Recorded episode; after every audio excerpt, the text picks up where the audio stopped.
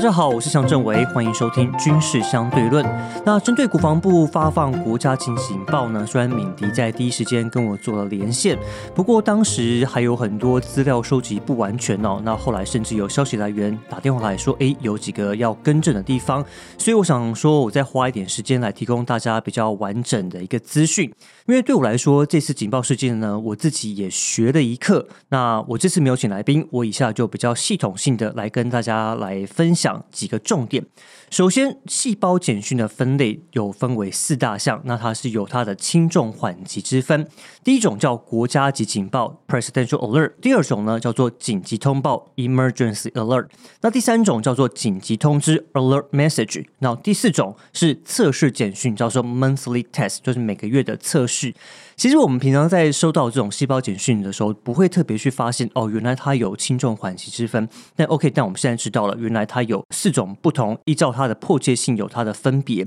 那像这次收到呢，就叫做国家级警报，是最迫切的这种。什么情况会触发国家级警报？包括飞弹飞越台湾上空。包括飞弹空袭警报，那飞弹会落地；那包括敌机空袭，还有警报解除这几种状况。那我们在看到，其实网站上哦，他们国防部有针对这几种状况，有做了几个模板。那像空袭警报的话，这个模板上面就说某国于呃几点几分发射的飞弹将飞越某某地区的上空，那预判会落于某某地区，请民众注意安全。那若发现不明物体的话，通报警消人员来处理。那你可以看到，像这次呢，国防部其实就是把几个，比如说几点几分，那什么地区把这个词换掉，然后还有把飞弹这个词换掉，那基本上他就把它发出去了。那比较麻烦的是，像英文的这行，它是完全没有动，因为我后来发现它这。字是完全一模一样，它的英文的写法叫做 Air Raid Alert 啊，Missile fly over Taiwan airspace, be aware。你就会发现说，哎，为什么这次看到他看到 missile？因为它的原本模板上面它写的就是 missile，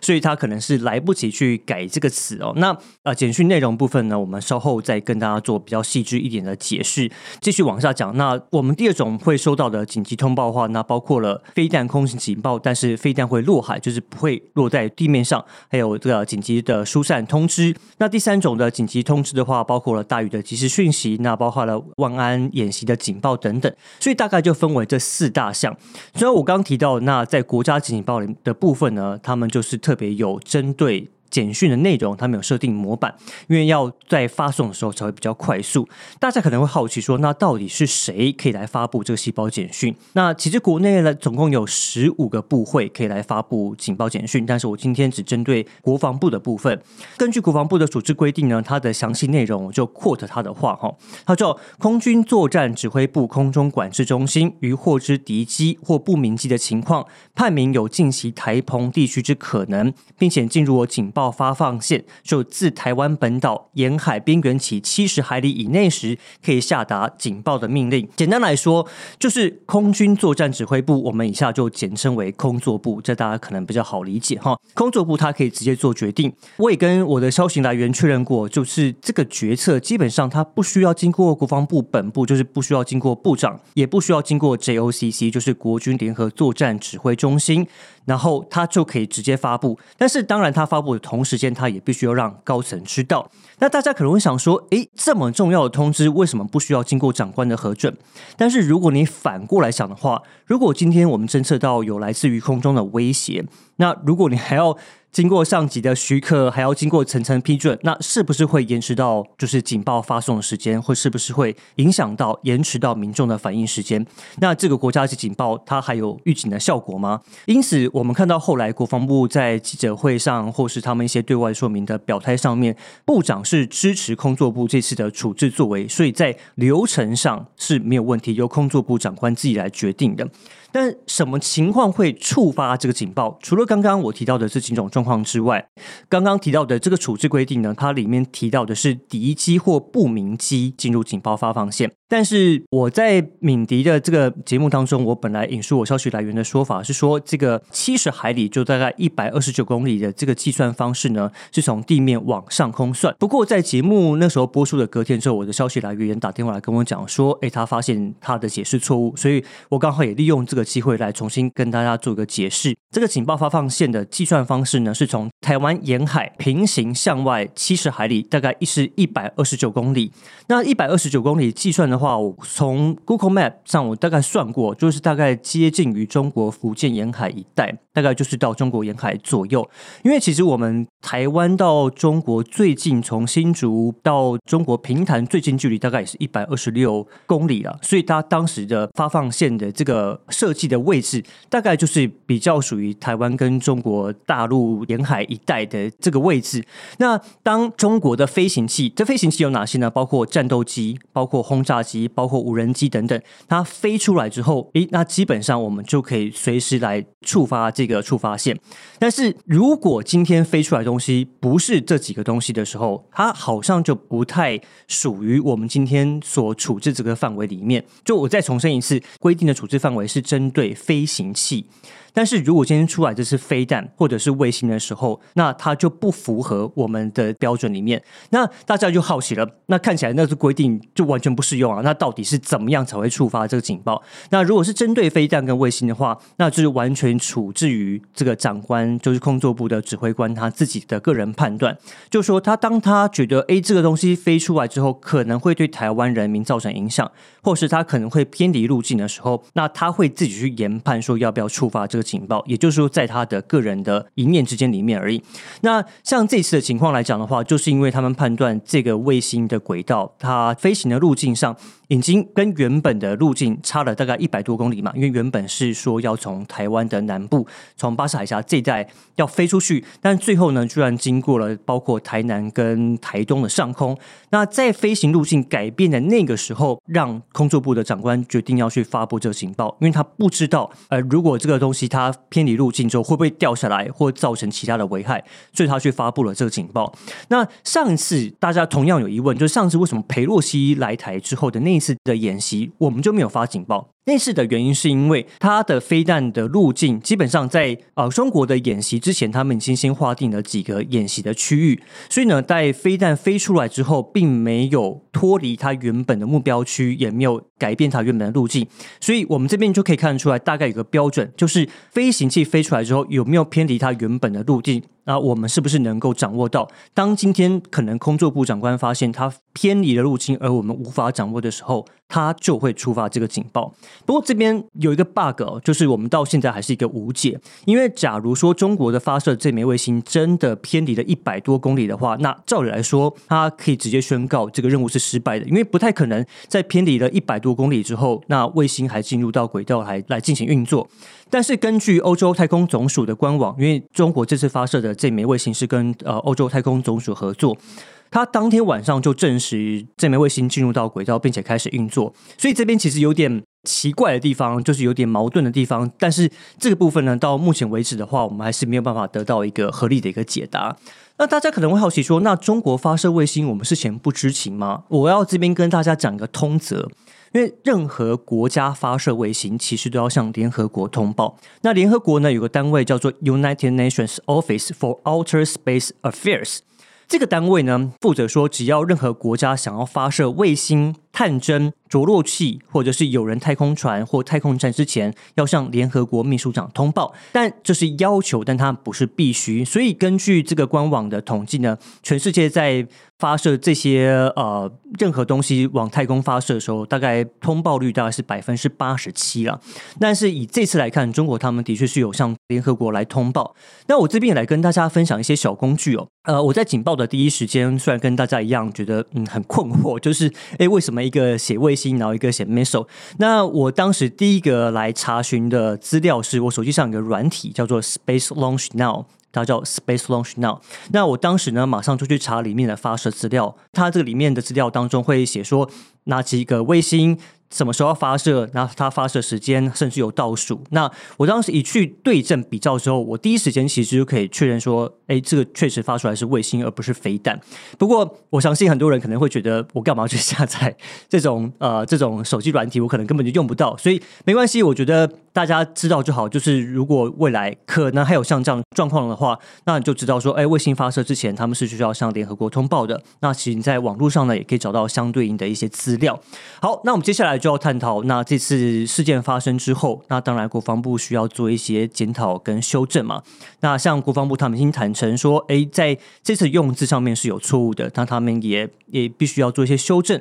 那在我录音的当下呢，我也跟国防国防部的长官有确认过。他们已经开始在研讨，是不是要做新的模板，或者是在发射这个细胞简讯的时候是要发几次？比如说开始跟结束的时间，是不是要学习像日本可能要发到两次左右？那他们已经有在讨论，但是时间还有点早，所以他们详细谈到什么细节，我还不很啊，我还不是很清楚。但是我要帮国防部讲个话，因为我们现在面对的灰色地带的威胁其实是蛮多元的，因为。我们今天看到的是卫星，那未来可能是间谍气球，可能是无人机，或者是可能是各型各态的这种新形态的威胁。那如果国防部要针对每一个去更新它的模板的话，我相信这可能需要花一点时间啊，就是也可能都要看每一次发生的情况不同，然后再去做一些修正，所以不一定完全跟得上。那我也有听到有人在检讨说，诶，这个国家级警报的内容太过简短，不知道诶收到简讯之后要怎么做，那是不是要加长？我个人是觉得说它是警报的功能，它不是一个 line 的讯息。那你收到讯息之后要怎么做？其实就是你现在就要开始思考。那我们通常就要面对呃，可能面对飞弹来袭或面对有不明物体来袭的时候，那你要该怎么做？那这就是我们为什么要开 podcast 节目，那为什么要做民防教育？那这个东西我就稍后再来跟大家做补充。那当时还有大家很常问到的一个另外一个问题，就是说，如果今天这个东西它真的对我们地面有危害，比如说是飞弹或是卫星真的掉下来，我们国防部有没有能力来来拦截？我这个答案是当然是肯定的，因为我们花了很多钱来支付给国军嘛，来成立我们的相关的部队。所以我先从两个层面来看，那第一个是有关侦测，那第二个是有关拦截的层面。那在侦测层面来讲的话，当然我们有非常多侦测的仪器，尤其是我们在乐山有个乐山雷达，我们简称为乐山大佛。对，那它的侦测距离可以达到五千公里。五千公里的范围基本上就是到北韩发射飞弹，到新疆那边有发生任何东西，或是有飞机起飞，我们这边都可以侦测得到。所以在侦测中国境内任何不太寻常事件，基本上我们真都都没有问题，我们都可以抓得到。再来呢，我们国内我们国家被一直被外媒形容是刺猬岛嘛，就是我们有很多的防空飞弹。那防空飞弹包括了我们自己国家制造的，包括天宫二型、天宫三型。然后包括我们跟美国采购的爱国者二型、爱国者三型，那针对飞弹来袭或是不明物体从空中掉下来的瞬间，那我们可以依照不同的高度，比如说像爱国者飞弹的拦截高度大概是一百六十公里，像爱国者三型呢大概是四十公里左右，那我们就可以针对东西掉下来的不同高度，那我们派不同的飞弹去拦截它，所以基本上我们在拦截。空中不管是战机、飞弹，或是从空中掉下来卫星的这些零件碎片，那我们基本上是都有能力去拦截它。OK，但是我这边也要讲一个部分了，就是所谓的拦截，并不是可以百分之百派一枚飞弹上去就可以拦截得到。那通常飞弹的拦截率大概是要派两到三枚去拦截一个来袭的物体。呃，有东西掉下来的时候，我们拦截还是有可能会错估掉。这个时候，我们就要看到说，那你该怎么做？那首先跟大家解释的是，如果你真的是飞弹来袭的话，你大概只有三到四分钟可以逃命。我再讲一次哦，如果从飞弹来袭的话，你大概只有三到四分钟可以逃命。那这个计算方式呢，是我刚刚提到的一百二十九公里，就是七十海里的这个警报发放线。当飞弹以两到三倍音速飞过警报发放线的时候，我们的计算从警报开始到飞弹落地，你大概就只有三到四分钟的反应时间。那如果你在室内的话，你就要自己计算。如果你来不及往防空洞或是往地下室逃难的话，千万千万要记住两道墙后生存法则。这个在啊乌克兰在以色列都已经证实是非常适用的。那为什么呢？因为如果你在比较靠近墙边的话，你可能会被玻璃碎片给伤害到，或是被飞弹爆炸的震波给伤害到。那如果你有大楼外墙当做第一层，那你有在室内有一个墙当做第二层的话，就可以当成一个两层的一个保护。那通常会选在什么地方呢？就是在你家的浴室，在你家的厕所里面，这是一个比较好的地方。那如果你今天人在室外的话，你就一定要往空旷的地方，或是往地下防空洞，或是往捷运站。其实捷运站也是一个很好的地方。像前阵子警政署已经在网上公布临近的一些防空避难处所，那许多大楼也都有贴贴纸。当你发生这些情况的时候，就一定要往这些地方来避难。那如果如果真的是来空袭的话，通常第一波空袭的时间大概是四十八个小时或或者是更短。那第一波通常是针对军机场、包括雷达站、包括军事指挥所来进行攻击。所以啊，我在敏迪的节目里面也提到说，你要知道你周边有没有什么样的军事设施。如果你知道你附近，比如说刚好是大直的这一带，呃，一定是人家攻击的重点的目标，或是有时候是刚好某个指挥所在你家附近，或就在你的办公室旁边，拜托你一定要先。远离这些地方，而且要远离多少呢？至少要两公里以上，因为爆炸所影响的范围大概就是两公里左右，所以你最好是尽量远离这些区域。当第一波飞弹攻击结束之后，你就要开始去准备移动你自己的位置。那移动这个位置的话，基本上也是从你现在就要开始要去思考跟规划的，因为你要跟家人拟定一个所谓的撤退的计划。那这个撤退计划呢，基本上规划两到三个集合点。就当第一个集合点，哎，发现被敌军攻占或或是无法抵达的时候，那么就要往第二个的第二个或第三个撤退点来移动。那第二个点跟第三个点能跟你的家人或跟你重要的人在这边集合，然后并且再往下一个比较安全的地方移动。那大家会说，那到底要往哪里躲会比较安全？因为从飞弹来袭之后，可以想象的下一波可能是敌军要开始要登陆，那可能沿海地区就会比较危险。所以以这个想法来看的话，就是你要开始往郊区、往靠山边的方向来移动，这边可能会是比较一个适合的一个地方。方那另外的话，就是在大家平常要准备的，包括了一些急救包。那急救包里面，我们之前也提到很多次，包括要有保暖的衣物，要有你个人的身份证件的一些影本，那包括要有基本的粮食跟饮水，然后还有一支智障型手机。为什么说智障型手机很重要？因为现在大家很容易滑手机，滑一滑。网络上一上之后，手机就没电了。那在暂时是非常非常危险的。那这也是为什么在呃乌克兰战争一爆发的当下呢？其实很多人是跟外面呼救说，他们希望能够有行动电源。那如果你自己行动电源不够，那你也没有足够的电的话，